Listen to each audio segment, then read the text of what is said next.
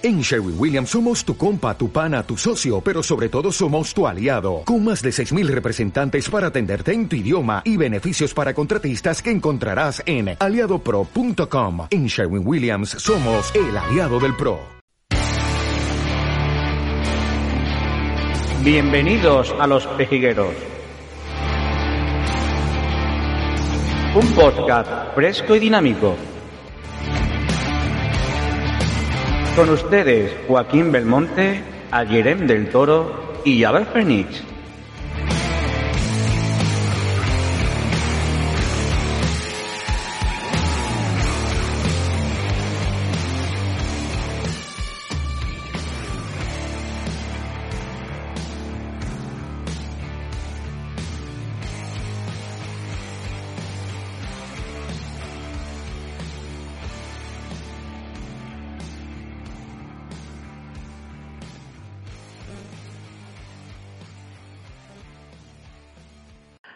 Bueno, hoy vamos a hablar sobre un tema que hace unos días atrás se celebró el Día Mundial sobre la concienciación del espectro autista. Espectro autista, perdón. Y como es una cosa muy actual, pues lo hemos querido recoger hoy en el podcast. Y hoy tenemos una invitada donde nos vas a hablar no sobre el autismo, porque eh, si queremos hablar sobre el autismo, buscamos por Google, buscamos autismo y ya está. Pero queríamos tener a una persona que vive el día a día con el autismo. Eh, vamos a empezar presentando a los compañeros. Eh, ¿qué tal? ¿Cómo estás? Buenas, Joaquín, ¿qué tal? Encantado de estar otro día aquí y darle las gracias también a la, a la invitada por, para porque nos explique el día a día ¿no? con este tema tan complejo. También tenemos a Fénix. ¿Qué tal, Hola. ¿Cómo estás? Hola, buenos días. Pues lo mismo que ayer, eh, encantado de estar de nuevo aquí y, lo mismo, encantado de saludar a, nuestra invitada, que ya la conozco yo personalmente, pero es un gusto que además, ¿quién mejor que ella para tratar este tema, que lo vive personalmente? Efectivamente, de eso, de eso se trata el podcast de hoy, porque si queremos hablar de autismo, nada, buscamos por Google, hacemos un debate y ya está. Pero lo suyo es tener la experiencia de una persona. Eh, Mari Carmen, ¿qué tal? Buenas tardes. Buenos Hola, buenos días, ¿qué tal? Encantada de estar aquí con vosotros y hablaros del tema.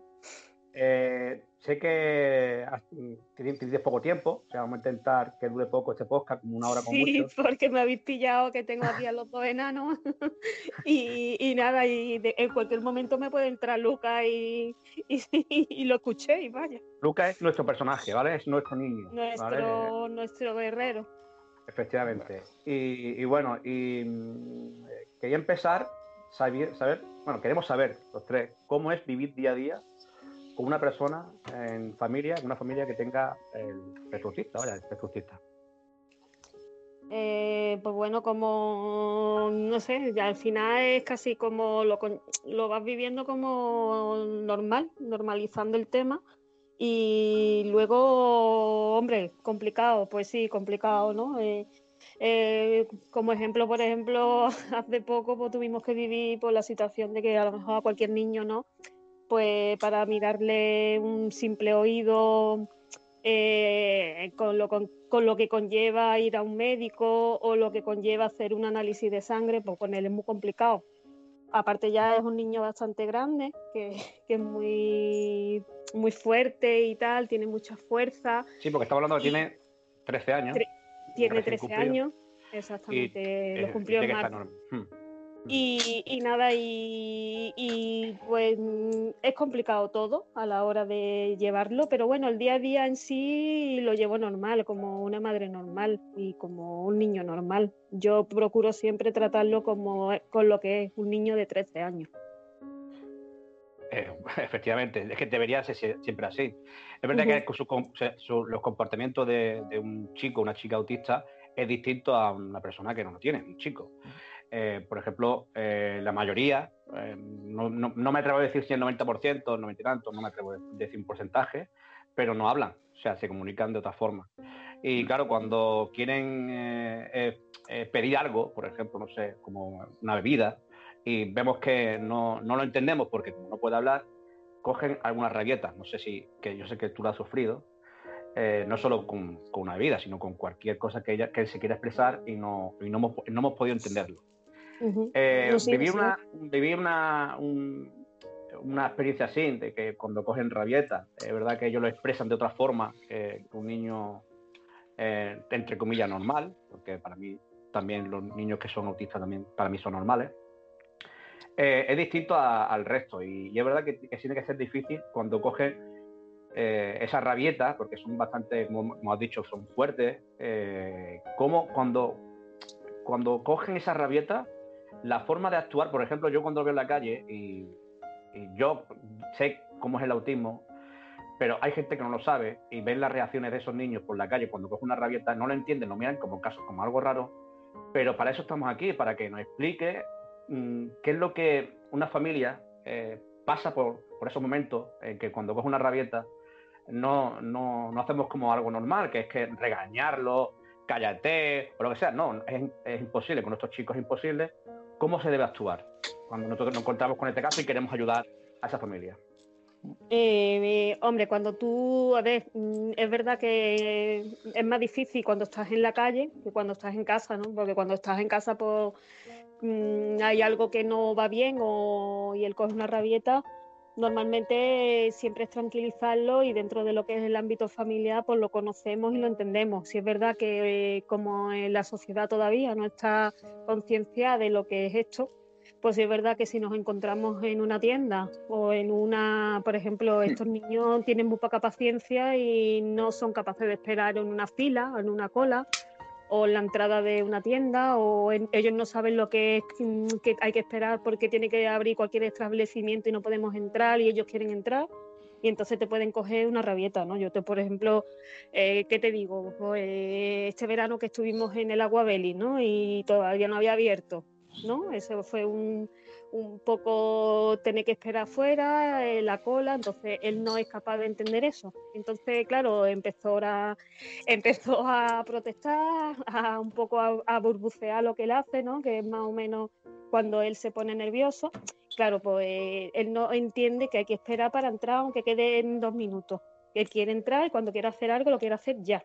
Entonces, ¿qué, qué, qué pasa? Que por, por, fuera hay que tranquilizarlo igual que cualquier otro niño yo ya estoy acostumbrada, yo he visto momentos en mi vida con él de, que la gente te mire, te mire como algo raro que no entiende, pero no, no se solidariza contigo, ¿no? Mucha gente, otras sí, y es verdad que otra gente sí, y otras no. Eh, son situaciones que para mí la he vivido muchas veces con mucha angustia y otras veces pues levantas la cabeza y dices, pues ya está, no pasa nada y tiras para adelante y ya está. Y lo, lo actúo igual que puedo actuar en casa, tranquilizándolo o incluso cuando dándole algo que a él le guste, pues yo qué sé, ¿qué te digo? Un chupachú, venga Luca, un chupachú, venga, toma, no sé qué, levanta, no sé cuánto, que ven, que venga, que vamos a dar un paseo, que vamos al agua, toma el móvil, no sé, cosas así. Claro. Me gustaría hacerle una pregunta a Mari Carmen. Sí. ¿Cómo te sentiste y qué supuso para ti cuando, porque es que eso no es algo que se detecte en el nacimiento del hijo, sino a lo largo de su comportamiento, creo que la detección es a lo largo de los dos primeros años, por lo que tengo entendido, o los cuatro primeros años. ¿Qué supuso para ti y cómo, cómo te lo tomaste cuando detectaron que tu hijo tenía ese trastorno? Pues imagínate, ¿no? Yo cuando, cuando empezamos con el tema de Lucas, pues al principio, porque pues, aparte como es el primero, pues ¿qué, piensas? Pues, al principio, pues un niño muy bueno, un niño tal, un niño cual, ¿no? Sí es verdad que, que, algo veíamos que no iba bien, ¿no? Entonces cuando a mí el primer, la primera persona, sí te digo, que me dijo, eh, si vos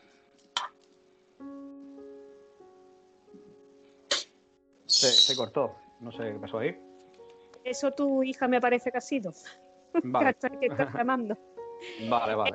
Eh, nada que eso, que cuando te el, primer diagnóstico que te dicen cuando tu hijo que tiene autismo, pues se te cae el mundo encima, ¿no? Porque aparte eh, no tienes ni idea de lo que es, no tienes ni idea de cómo no tienes ni idea de, de cómo va a ir todo y y la verdad que complicado. Sí es verdad que en aquel momento todavía, porque yo estoy divorciada, pero en aquel momento no estaba divorciada, vaya, estaba con, con mi, que era mi marido, y él lo pasó peor que yo. Y entonces él le ha costado mucho más trabajo que a mí y al final pues el, el decir como yo caiga, cae el niño. Es decir, tienes que coger y levantar un poco como puedas el ánimo y, tu fuerza y tus ganas y decir, bueno, pues hay que seguir para adelante. Hombre, evidentemente acá tiene 13 años y he tenido momentos muy, muy duros, muy complicados.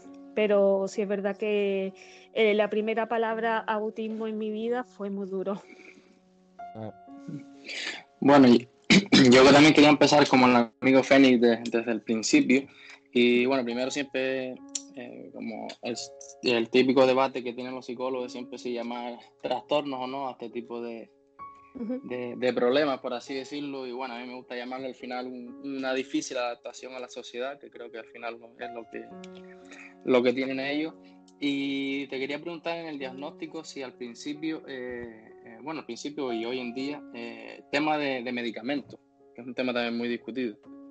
Sí, pues mira, sí es verdad que es un tema muy discutido y no te vaya, no voy a mentir, Lucas está medicado. Lucas tiene su medicación desde hace, él empezó con 7, 8 años a medicarse, ¿no? Era una difícil decisión porque yo era también, yo era muy reacia a empezar a medicar a Lucas no lo veía al principio muy conveniente, pero como muchas situaciones ¿no? que te encuentras con tus hijos, ¿no? Que, no, que no ves un poco todavía, era muy pequeño, pero las dificultades que él tenía a la hora de seguir su día a día era complicado. Si es verdad que él toma ahora mismo la Risperdal, no sé si, bueno, como psicólogo, ¿no? Que eres tú, pues lo conoces, pero si es verdad que él lo está tomando, aunque son, es una dosis muy, muy pequeña pero nos ha ayudado. Yo te digo que eh, me ha ayudado a la hora del sueño porque Luca apenas dormía tampoco. Mm. ¿Sabes lo que te digo? Luca no, no era capaz de conllevar un al principio muchas situaciones y nos ha ayudado, nos ha ayudado. Eh, luego en el colegio sí es verdad que hemos tenido muchas dificultades a veces, otras veces ha ido mejor. Por ejemplo, el tema de la primavera, él le viene muy mal de siempre. Ahora entramos en una época que es la preadolescencia y las hormonas las tenemos un poco como cualquier adolescente, ¿no? que empieza con, con este trastorno ahí de hormonas y de tal, y, él es un preadolescente como cualquier otro niño. Lo que pasa que su dificultad de no entender varias cosas, ¿sabes lo que te digo? Pues conlleva mm. que sus irritaciones y sus pues, la, representan de otra manera. Sí, bueno, mi pregunta iba un poco por ahí, sobre todo porque a veces al principio pues se sobrediagnostica o se, o se toman decisiones prematuras en cuanto a medicación por parte de algunos psiquiatras o, entonces pues era mi pregunta por ahí, bueno, entonces está bien, está teniendo una, una medicación leve y encima le está ayudando, pues creo que que toda ayuda es buena, ¿no? siempre y cuando yo siempre he dicho que todo lo que conlleve que eh, ayudemos al niño, ahí estaremos, ¿no? A veces que hemos dicho que no a cualquier otra cosa que nos han dicho. Eh, pero, por ejemplo, si te pongo un ejemplo ahora mismo, ¿no? Ahora mismo hemos tenido una época porque Luca no es un niño agresivo, porque es verdad que dentro de este trastorno pues tenemos niños de es un abanico, ¿no? Hay niños más nerviosos, otros con hiperactividad, Luca es tranquilo, no es nervioso. Y, por ejemplo, hay niños que son agresivos, que pegan, ¿sabes lo que te digo? Y él ahora, pues, él no es agresivo, porque, pero es un niño que no le gusta que lo agobien y no le gusta que lo abracen o no le gusta que le chinchen. Y en el mm. momento que cualquier cosa, pues como cualquier otro niño, pues te da un manotazo. ¿Sabes lo que te digo? Y entonces, ¿qué pasa? Pues al ser un niño fuerte y al ser un niño corpulento, pues si le pega a otro que es más pequeño, pues como si le fuera pegado. ¿Entiendes lo que te digo? Que hemos tenido, eh, me vengo a referir que hemos tenido ahora en el colegio unos episodios así de tema de que la orientadora, que si, la, que si estaba, que si se autolesionaba. El caso está en que decían, me decían que hacía cosas en el colegio que en casa, por ejemplo, no hacía.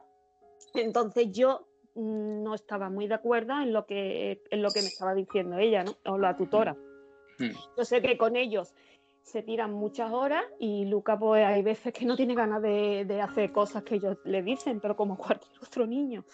y, me niego a, que me digan que mi hijo es agresivo porque no lo es. ¿Entiendes lo que te digo? Que son situaciones que, tienes que enfrentarte y decir, pues no, estoy aquí y al final eh, mm, el niño está en casa y no es agresivo con su familia o con su entorno. ¿Cómo vas agresivo en el colegio?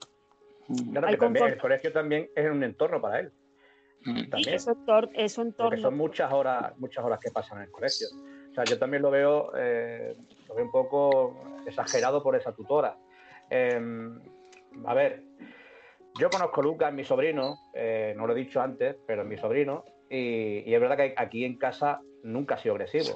O sea, eh, por eso tampoco entiendo a la hora de, que esa tutora dijese eso, pues no, para mí no, no, entraba en cabeza, la cabeza. Es verdad que Lucas pues, es muy fuerte, una persona corpulenta, que es verdad que cuando, como cualquier niño, como cualquier niño que eh, cuando está eh, presionado por, la gente te, chincha o lo que sea, es verdad que cualquier niño eh, se puede expresar diciendo déjame tranquilo o lo que sea, pero estos niños, estos chicos no se pueden expresar y la única forma que se puede expresar es dándote un manotazo, diciendo aparta de aquí, no quiero saber nada de ti. Y claro, es un chico fuerte, chicos son bastante corpulentos y a una persona que tenga menos fuerza que él, pues parece que le da un guantazo. Pero, a ver, Lucas no da guantazo. Y pues, si, encima da, da guantazo, tendríamos ya un grave problema, porque la fuerza que tienen no es, normal, vaya. Ah, yo quería preguntarle a Mari Carmen que en el colegio, eh, ¿de qué recursos dispone? ¿Tiene un profesor especial? Eh, pues, ¿Comparte con otros eh, niños? Lucas está en, un aula, está en un colegio público, lo conoceréis porque es el Martín Gaite y aquí en el rincón y, luego está en un aula específica. Es decir, él, él tiene su, todos los recursos. Es decir, él tiene, él dispone de su tutora dentro del aula con su monitora y aparte tiene su PT y luego aparte tiene su logopeda dentro del aula. ¿El PT que no, no sé lo que es el PT? El PT es el profesor de educación especial, pero lo que es el que conlleva ayudarlo a él. Vale, pero que él comparte aula con el resto de niños o, está en una aula. él está, bueno, él tiene, él lo incluyen en las demás asignaturas donde ven que ellos pueden estar dentro de ese aula, pero ellos están en un aula aparte, pero dentro del mismo colegio y comparten con todo el colegio. Es decir, que no es que estén separados en otros sitios. ¿sabes lo que te digo?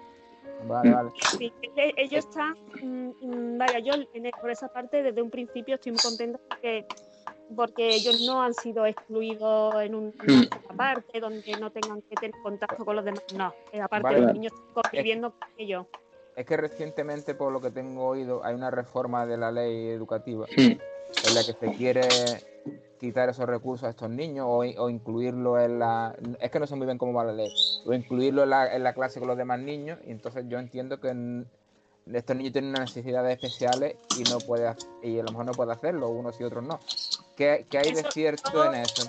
según la ley, yo creo que eso, a ver, mm, es verdad que ha habido mucha controversia con el tema este, pero ni se van a cerrar colegios especiales porque un niño que evidentemente no va a poder, lo único que sí es verdad que los niños que puedan estar dentro de un aula ordinaria van a estar en un aula ordinaria con, los apoyos que hmm. necesitan. ¿Entiendes lo que digo? Esa era una también de, mis preguntas que iba a tener por, por esa controversia que ha tenido esta ley. Y yo creo que es lo que dices tú, Mari Carmen, que, que no, no, al revés, lo que se quiere es incluir más a esos niños en esas aulas y dotar de, dotar Evidentemente, más recursos todavía a, esos colegios públicos y demás para que tengan todo su, su confort y todo. sí, sí, yo, yo, mayormente, evidentemente, yo desde un principio, Lucas está en una aula específica y yo y mi hijo no ha estado excluido de, de lo que es un colegio, ¿sabes lo que te digo? Mm. Entonces, eh, la ley, el enfoque que se le da a la ley entonces es tratar más la inclusión con los otros niños, pero es que, claro, lo que, lo que transmiten los medios de comunicación es cerrar cerrar aulas y cerrar colegios, lo que transmite.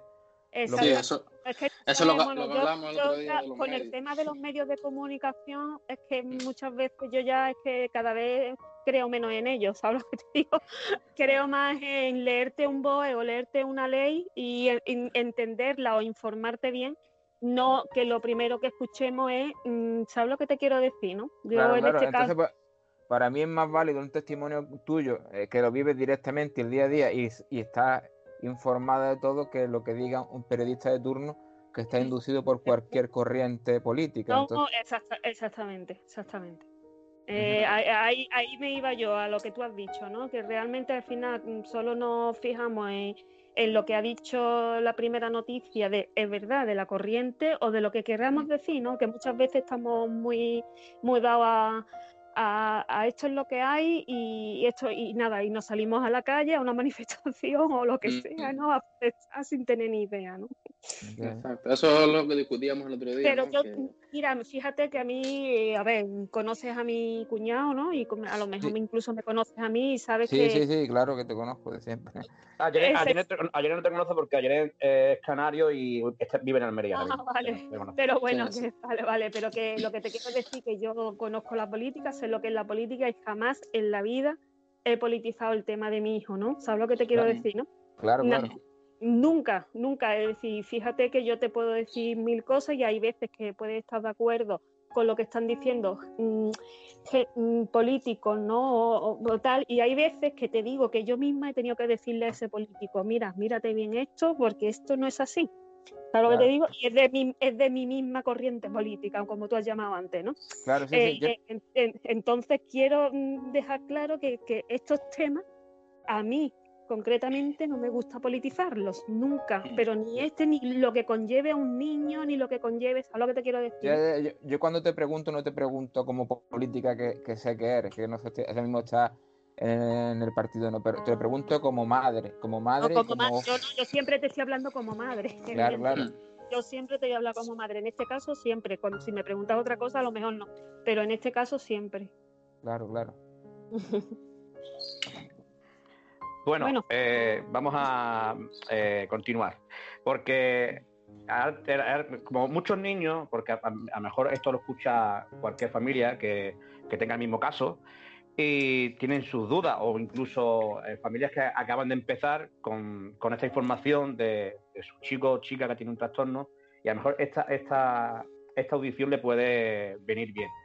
Hmm. Cuando, eh, una pregunta que tengo, que tengo para ti, Mari Carmen, porque todo va a ser todo para ti, todas las preguntas. Eh, mm, yo sé que ahora eh, tiene su, edad y está en el colegio, aunque debería estar en el instituto, se supone, pero tengo entendido que estos chicos tienen hasta una cierta edad para estar en, lo que es en el colegio normal, ni instituto ni nada. y, y lo cortan ahí y a partir de ahí, ¿qué pasa? O sea, ellos creo que pueden estar hasta los 16, ¿es posible? No, hasta los 14. 14, perdón. hasta los 14. Y a partir de ahí, ¿qué, se hace con estos niños? A partir de ahí, pues ya conlleva en que la decisión está en que o nos vamos a un instituto, porque mm, también hay aulas específicas en institutos, pues en el instituto normal, o ya conlleva que el niño pueda estar mejor en un colegio de educación especial. Ajá. Entonces, bueno, nosotros todavía, la verdad que ese es un punto que todavía no, nos hemos sentado su padre y yo para, verlo detenidamente. Pero sí es verdad que ya mismo pues, nos tendremos que sentar y bueno, y ya lo que nos digan también los profesionales, ¿no? Que, mm. hombre, yo en realidad hasta el día de hoy no sé lo que voy a hacer pero sí es verdad que tendremos que ver punto por punto y lo que sea mejor para Luca, como siempre. Mm, si al niño realmente lo que necesita es una educación, bueno, una educación más específica, donde yo creo que el niño tiene que tener su tal.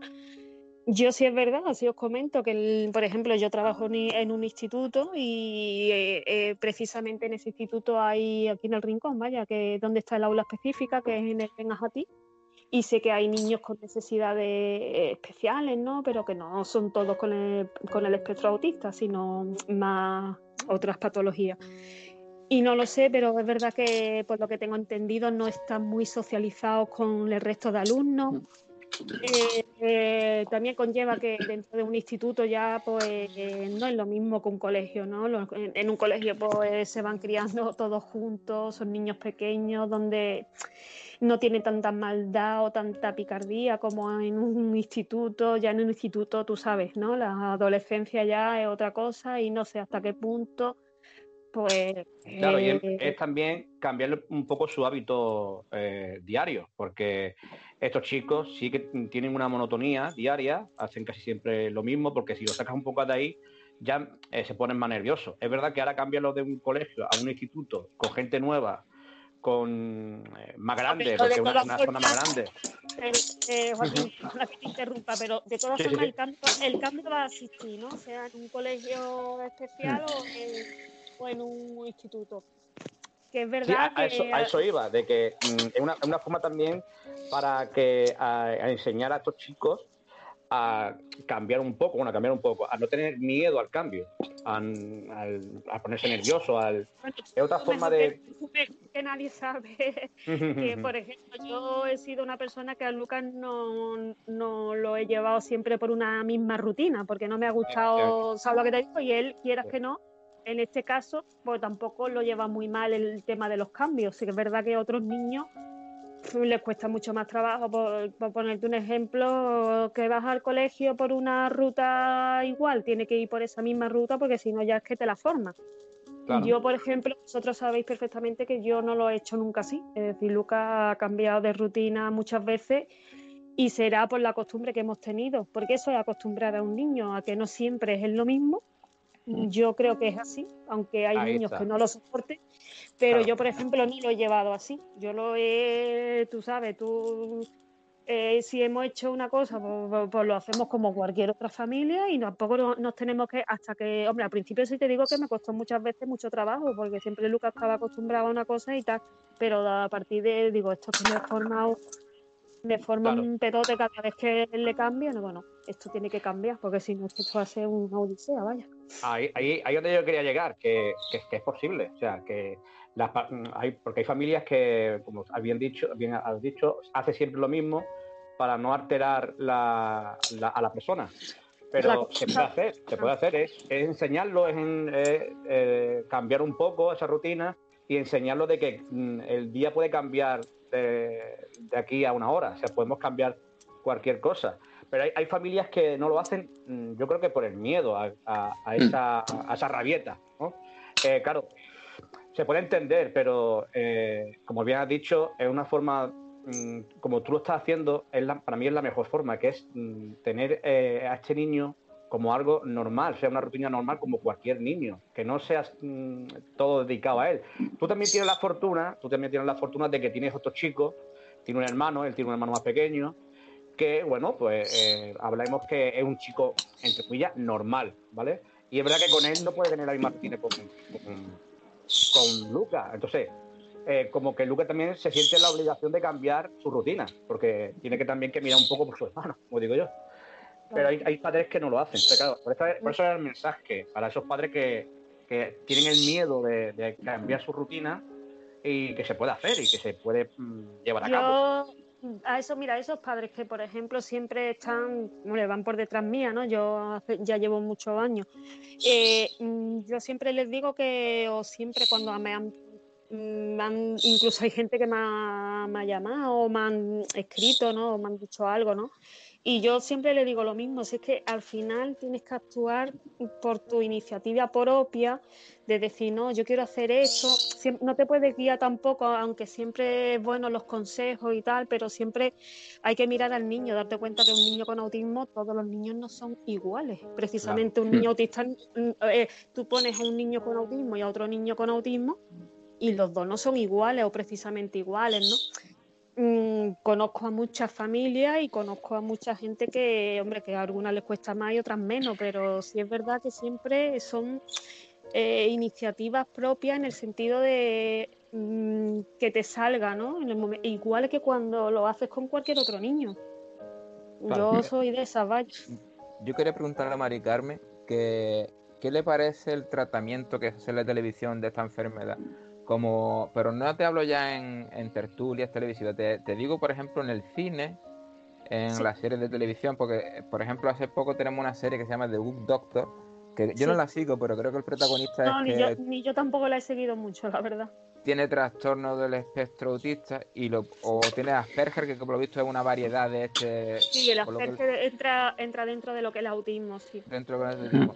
Entonces lo ponen casi como una, yo por lo que me comentan, ponen como una persona tímida, pero que tiene unas grandes capacidades intelectuales. Entonces, ¿qué te parece en general el, tratamiento que se hace en el cine y la televisión de este tema? Si es real así como, como son las personas autistas o, o se le da un toque de fantasía por ser una serie o una...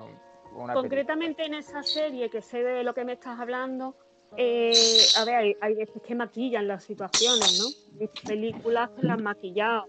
Eh, yo he visto, pero en esa serie, por ejemplo, es que el tema de, de las perges es muy significativo, porque si es verdad que son personas que tienen una gran dificultad a la hora de socializarse con las demás personas y luego son personas muy mecánicas, ¿no?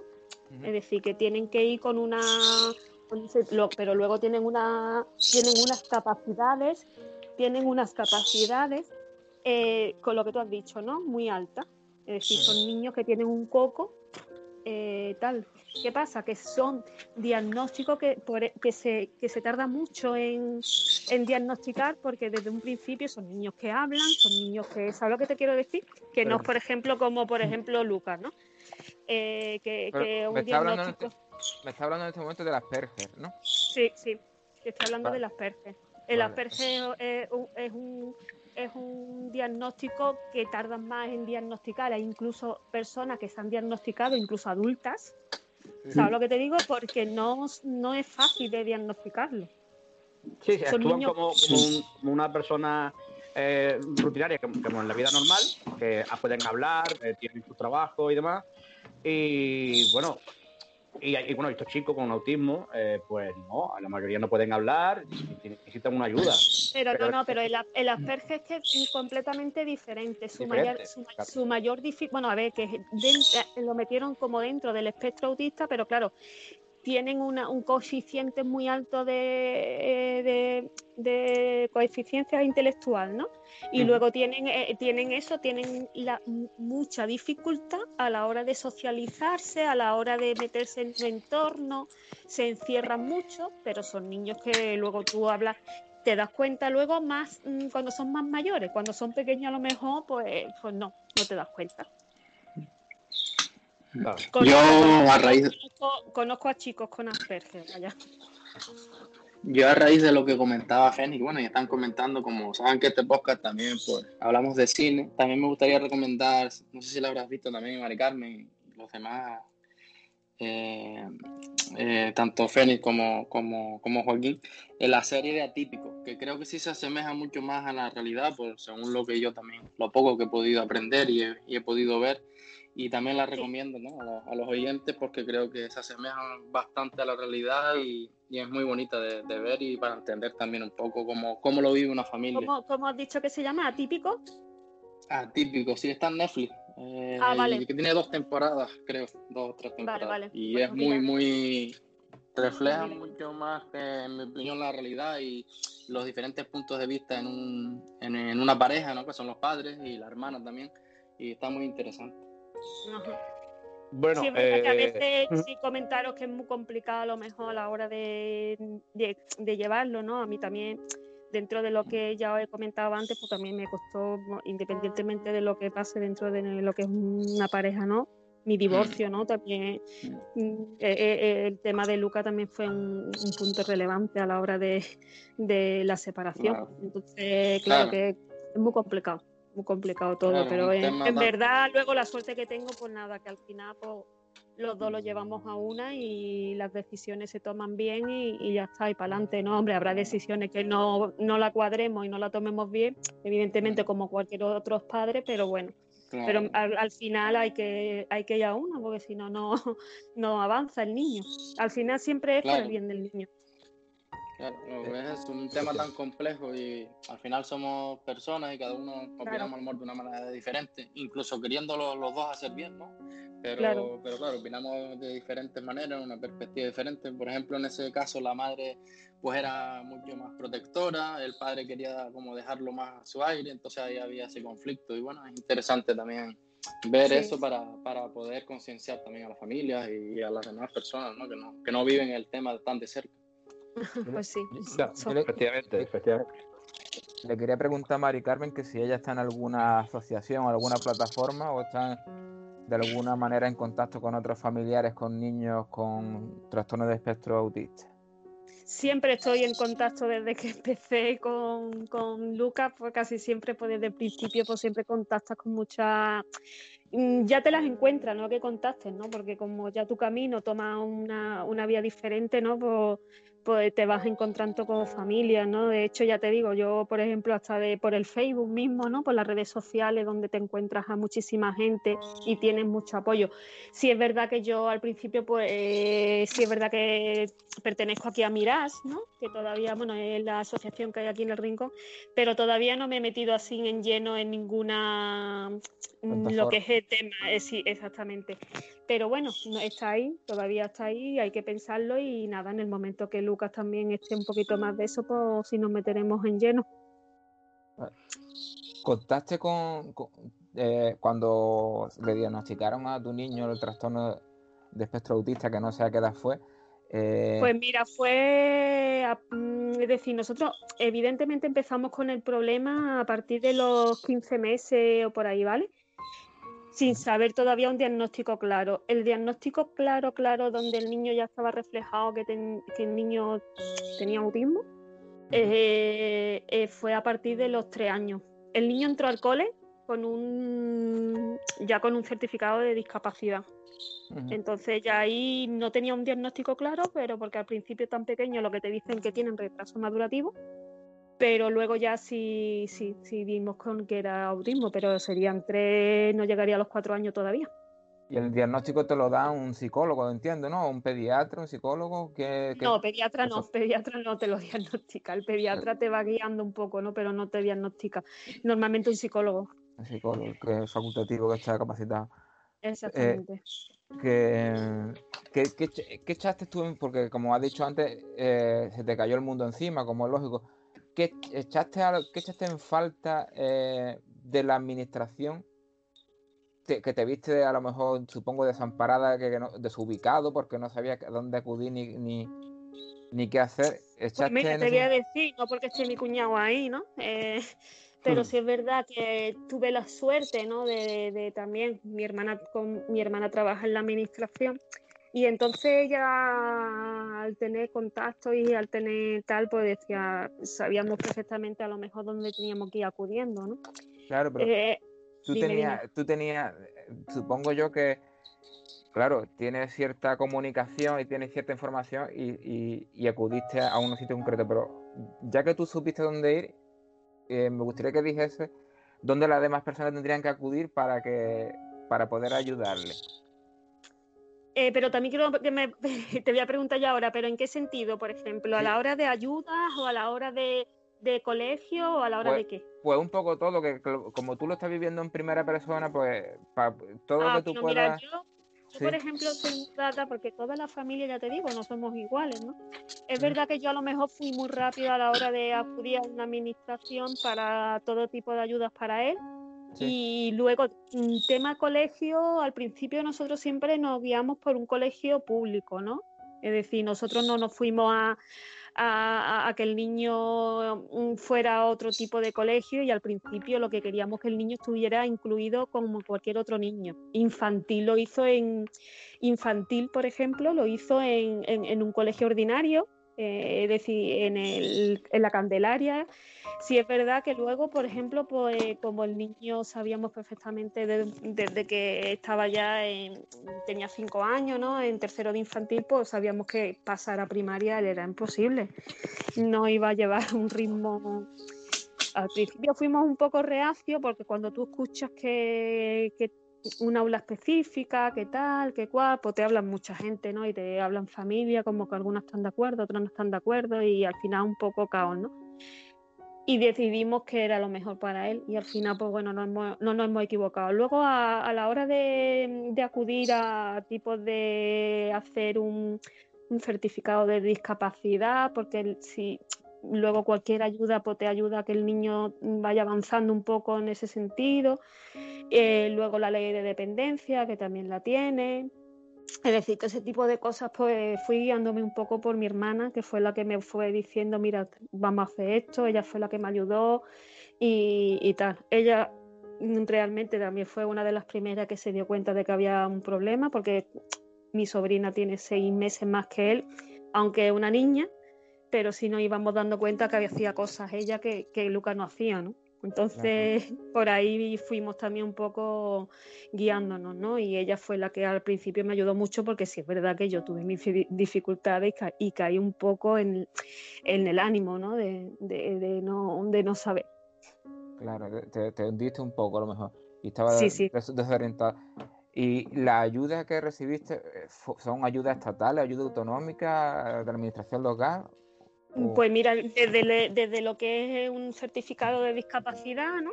De lo que Luca tenía su... que son números, ¿vale? Que tampoco quiero que tampoco las familias vayan diciendo, bueno, esto primero que tengo que hacer, no, no me entiendes. Lo primero es el niño y buscar su terapia y buscar su... Al principio pues tendrá que, si es pequeño, pues atención temprana en cualquier asociación, que ya cada asociación, pues eso es el pediatra el que te deriva atención temprana para que el niño... Porque al principio un retraso madurativo, ¿sabes lo que te digo? Entonces, claro, lo primero, atención temprana, que vaya el niño por, por cualquier... Nosotros empezamos por ahí, ¿no? y luego por pues, su terapeuta, porque también la tiene fuera de lo que es el ámbito. Nosotros, Luca va a una logopeda que está especializada en autismo y desde que empezamos lleva ya años con ella y ahí va guiándose un poco y la verdad que nos ha ayudado mucho. Y luego hay la ley de dependencia que también la tiene. ¿Sabes lo que te quiero decir? ¿Sabe, ¿Sabe que lo de la ley de dependencia muy pocas personas lo saben? O sea, muy ayer, ayer mismo, ayer mismo hablando con, con el con, uno de los fundadores de la Fundación Autismo Sur, eh, me lo dijo, que muy poca gente, o sea, muy pocas familias sabían que podían mm, pedir esa ayuda. ¿Me explico? Y, ellos, ellos dan esa información eh, desde la fundación, le ayudan a que, a que hagan esos papeleos. No, pues yo tú lo sabes perfectamente que la tenemos desde el principio. Sí, sí, por eso que... Desde a, a Lucas le concedieron la ley de dependencia en el 2010 creo, de la tiene o 2011 más o menos. Eso a mí me, sorprendió cuando me lo dijo ayer. Digo, no puede ser que, haya familias que todavía no sepan de qué puede pedir. Pues Joaquín, porque no tienen tampoco la perspectiva de que el niño tenga una discapacidad, ni que hay gente que no, que no a día de... ¿no? Que, no, que no lo aceptan o que no todavía se creen que, el niño puede ir avanzando y no, no lo necesita. Mm, ojalá, es decir, yo cuando empecé, pues, a ver si me entiendes, sin saber, digo, bueno, pues esto habrá un cambio, que eso en cualquier momento puedes decir, mira, pues ya no lo necesitas, pero pues mira, al final, hace poco, la semana pasada o la anterior, tuvimos la, una última revisión de la ley de dependencia y vinieron aquí a, revisarlo y estamos igual que siempre. Es decir, que ahí, ahí vamos. Claro, que aquí no es que te lo den y ya está, o sea, que tiene su revisión. No, no, eh, aparte todos los niños no tienen el mismo grado.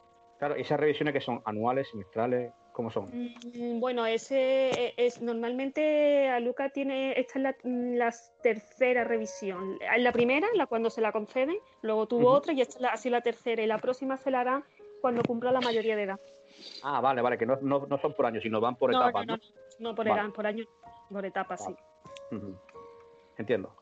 Yo quería preguntar también, bueno, un tema muy actual y ojalá que, no nos pase otra vez, pero ¿cómo, cómo llevaron tanto tú como, como Lucas el tema del confinamiento, ¿no? Tanto tiempo ah, en, casa. Es un tema clave, ¿verdad? Mira, pues mm. qué suerte, bueno, porque no sé si sabéis dónde vivimos, ¿no? Que vivo, aparte de donde vive Joaquín también, tenemos mucho campo, tenemos mucho terreno donde tal, donde él tenía su columpio y tal y cual. Y mira, nos sorprendió mucho porque fue un campeón, vaya, él no, no hizo mucho mm, eh, lo normal, porque como salíamos a la calle aquí en casa, pues mm, fue, no, fue eh, bueno. Y luego la verdad que luego el padre y yo decidimos que tuvieran una semana con él y otra semana conmigo y tampoco lo extrañó, fue, fuimos bien. La verdad es que yo conozco a familias que, verdad, la, llevaron en un piso, pues fue muy complicado, aunque podían salir, como sabéis, tenían la autorización para poder salir. Y, sí, efectivamente. Exactamente, pero vaya que Lucas no se portó muy bien, la verdad. El otro medio más guerra, el otro medio más guerra que él, la verdad. Yo quería preguntarte, Mari Carmen, que y si tú lo has llevado bien, que si alguien te ha comentado para conciliar la vida familiar y laboral, eh, ¿cómo ha sido para complicado, la verdad. Eso ha sido muy bueno. No es fácil, ¿eh? No es fácil eh, tener un trabajo donde puedas tener, porque yo siempre voy a depender de que necesita ayuda, ¿no?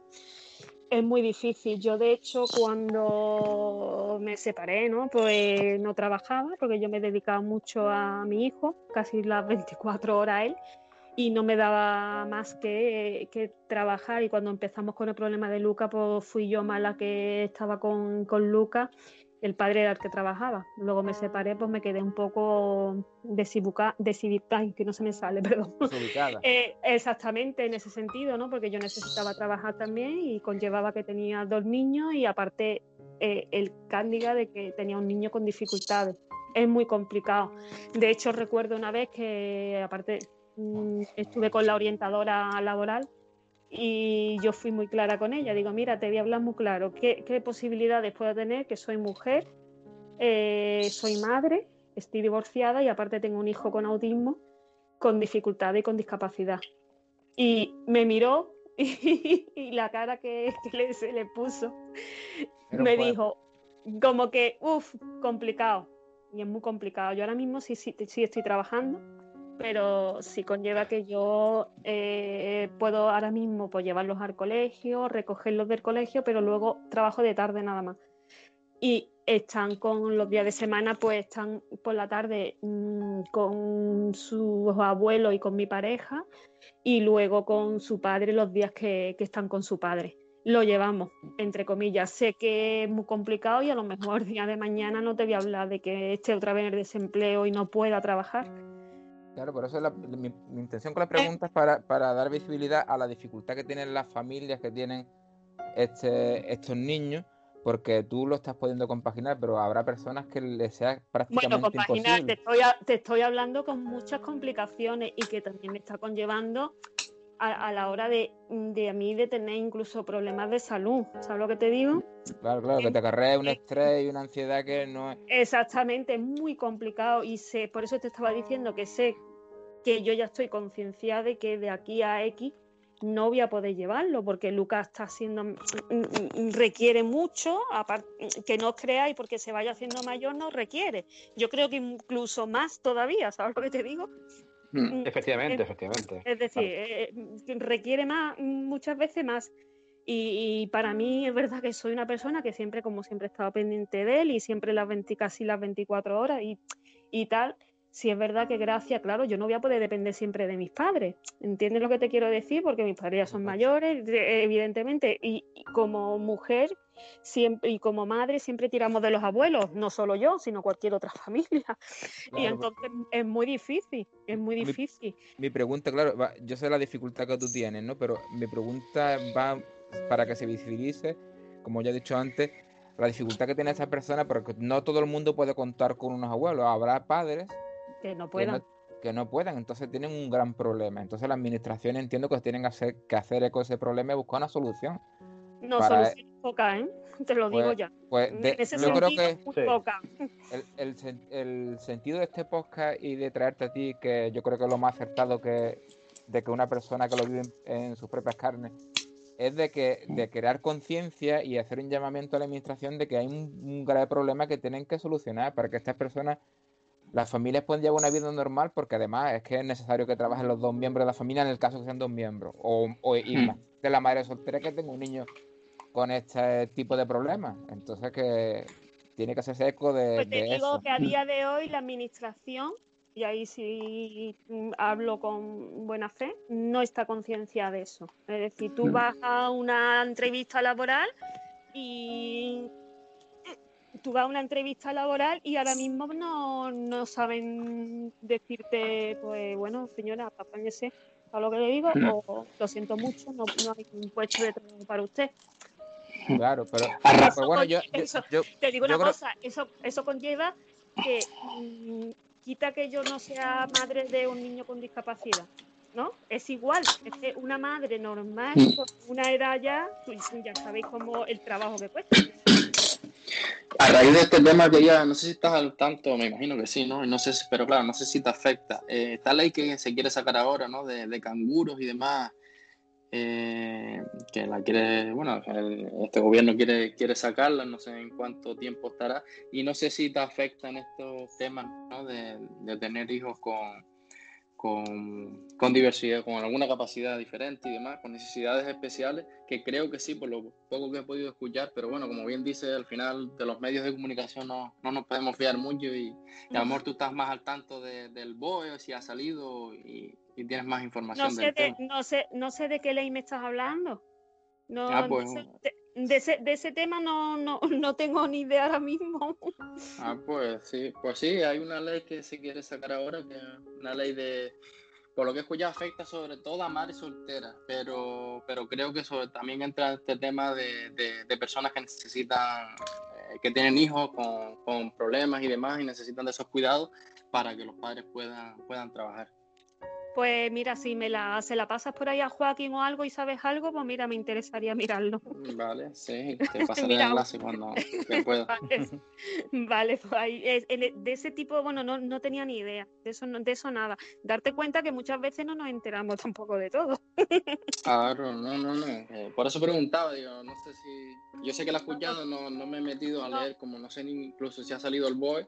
Sé que se ha escuchado y que está en, en trámite y demás, pero no, no Pues sé mira, tampoco si te sería, afectaba eso a ti. sería una buena, no, eso sería una buena noticia en el caso de que fuera así y sería una buena iniciativa. A lo mejor si me afecta o no me afecta, ¿sabes lo que te digo?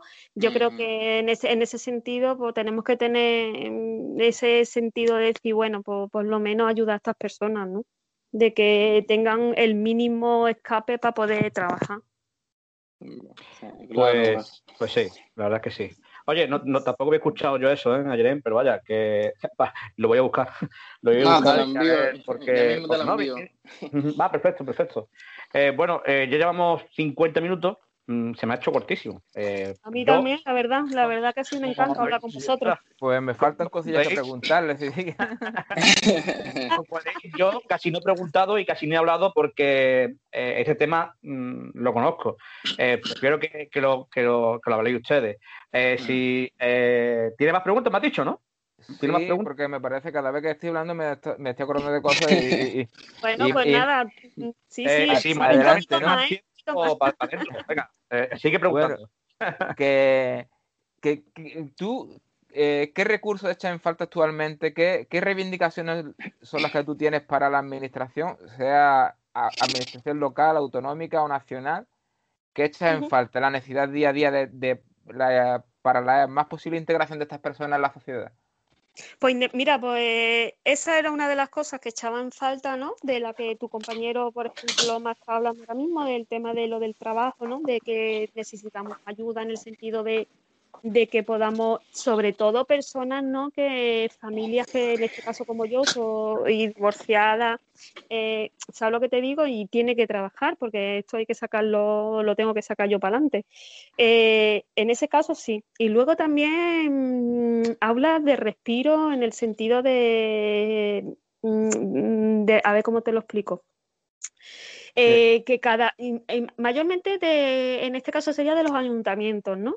Eh, un aula de, de que personas con, ya no solo con mm, autismo, ¿no? De que familias que no tengan recursos puedan disponer de, de al- algún tipo de ocio, ¿no? Y tengan e- ese espacio para poder hacerlo con, con niños con dificultad.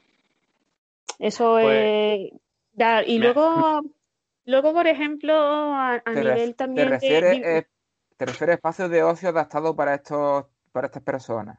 Exactamente. Y los sí, que puedan interactuar con sus familias, ¿no? exactamente. Ahí la dado.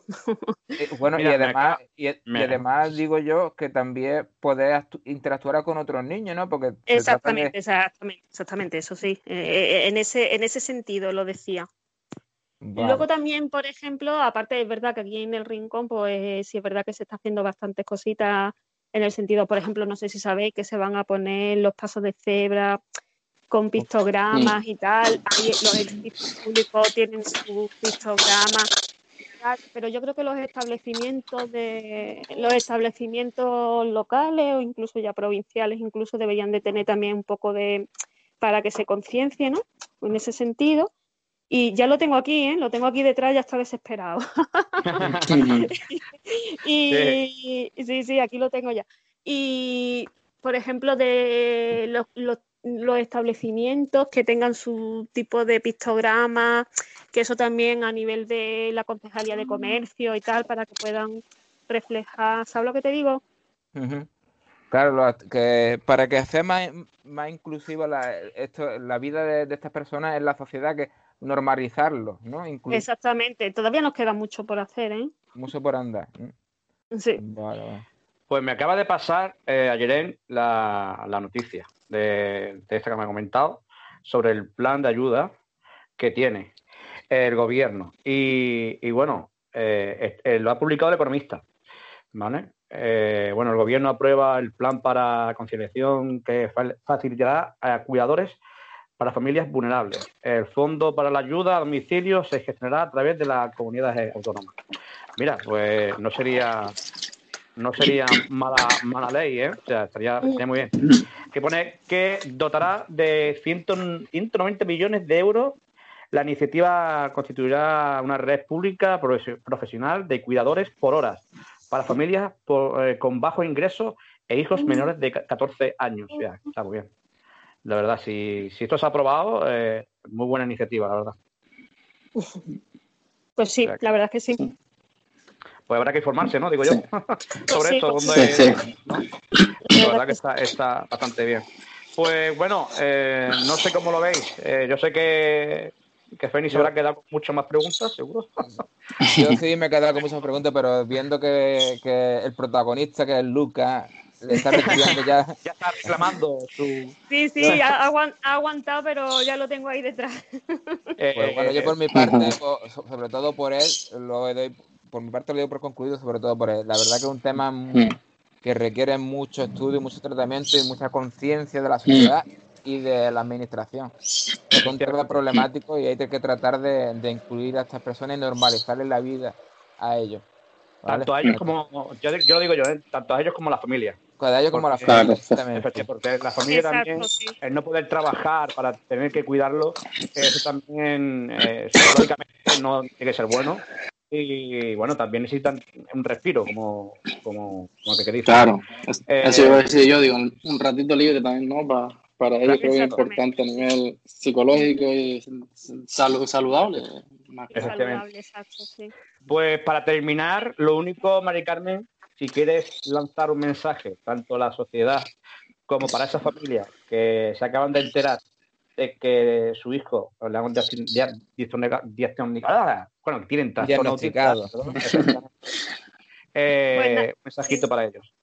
Pues nada, yo a las familias que están empezando, pues nada, aparte de que, que por mucho que le pueda decir, ¿no? Es verdad que es un palo que se le viene encima en el sentido de psicológico sobre todo, y a nivel de, muchas dudas, pero bueno, que, que, sí es verdad que se puede, que se sale, que luego tienes que adaptar tu vida. Evidentemente a algo que habrá cosas que podrás hacer, otras que no, pero mucho ánimo sobre todo y que, y que sobre todo acudan a profesionales que le ayuden, que no se guíen tampoco por lo que lo primero que le digan. Pueden acudir a unos, a otros y siempre y sobre todo aconsejarle que no se atosiguen, ¿no? Que, que no porque yo pequé de, de, de, de, lo primero también, que eso no lo he comentado, informarme por, por internet y venga y venga, era todo el día metida en el ordenador y metida que, que no sabía lo que iba y al final eso es, es perjudicial, ¿no? Pero que eso, que mucho ánimo y que siempre los profesionales son los que le van a ayudar, evidentemente y que luego ya está, que si este, este audio, no sé por dónde lo vaya a sacar, ayuda, pues nada, que cualquier cosa, pues a la familia, pues que siempre es bueno acudir a otra familia y tener contacto, ¿no? Y, debe que hay gente que, se solidariza contigo. Y nada, muchísimas gracias a los tres ah, por esas preguntas y que siempre es bueno. Yo a mí me ayuda mucho hablar del tema porque aparte es una terapia para mí evidentemente. yo quiero mandarle un abrazo a Lucas, ¿vale? Eh, yo se lo doy de tu parte. y darte las gracias y que hace un placer compartir este, este podcast. Muchas gracias a vosotros y encantada de, estar aquí con vosotros, evidentemente. A ti te conozco, pero al otro chico no lo conozco y nada, encantada. Encantado igualmente y como dice, agradecerte el haber estado aquí, compartir este ratito y, comentarnos ¿no? cómo, cómo se lleva ese tema. Queráis, cuando queráis, cuando queráis cualquier cosa, aquí me tenéis. pues lo dicho, muchas gracias por todo. Muchas gracias. Chao. Hasta luego. Adiós. Chao, pues nada, eh, aquí terminamos, concluimos con, con, este podcast. Gracias por, a Mari Carmen por, por estar eh, con nosotros, explicándonos su, día a día. Y nada, gracias también a los compañeros. Eh, a eh, Fénix, eh, nada, es un placer como, como siempre dedicar un rato con vosotros y hablar sobre la actualidad y sobre lo que conlleva este podcast. gracias y nos escuchamos en la próxima. Igualmente, nos vemos, nos escuchamos la próxima. Un saludo. Chao. Chao.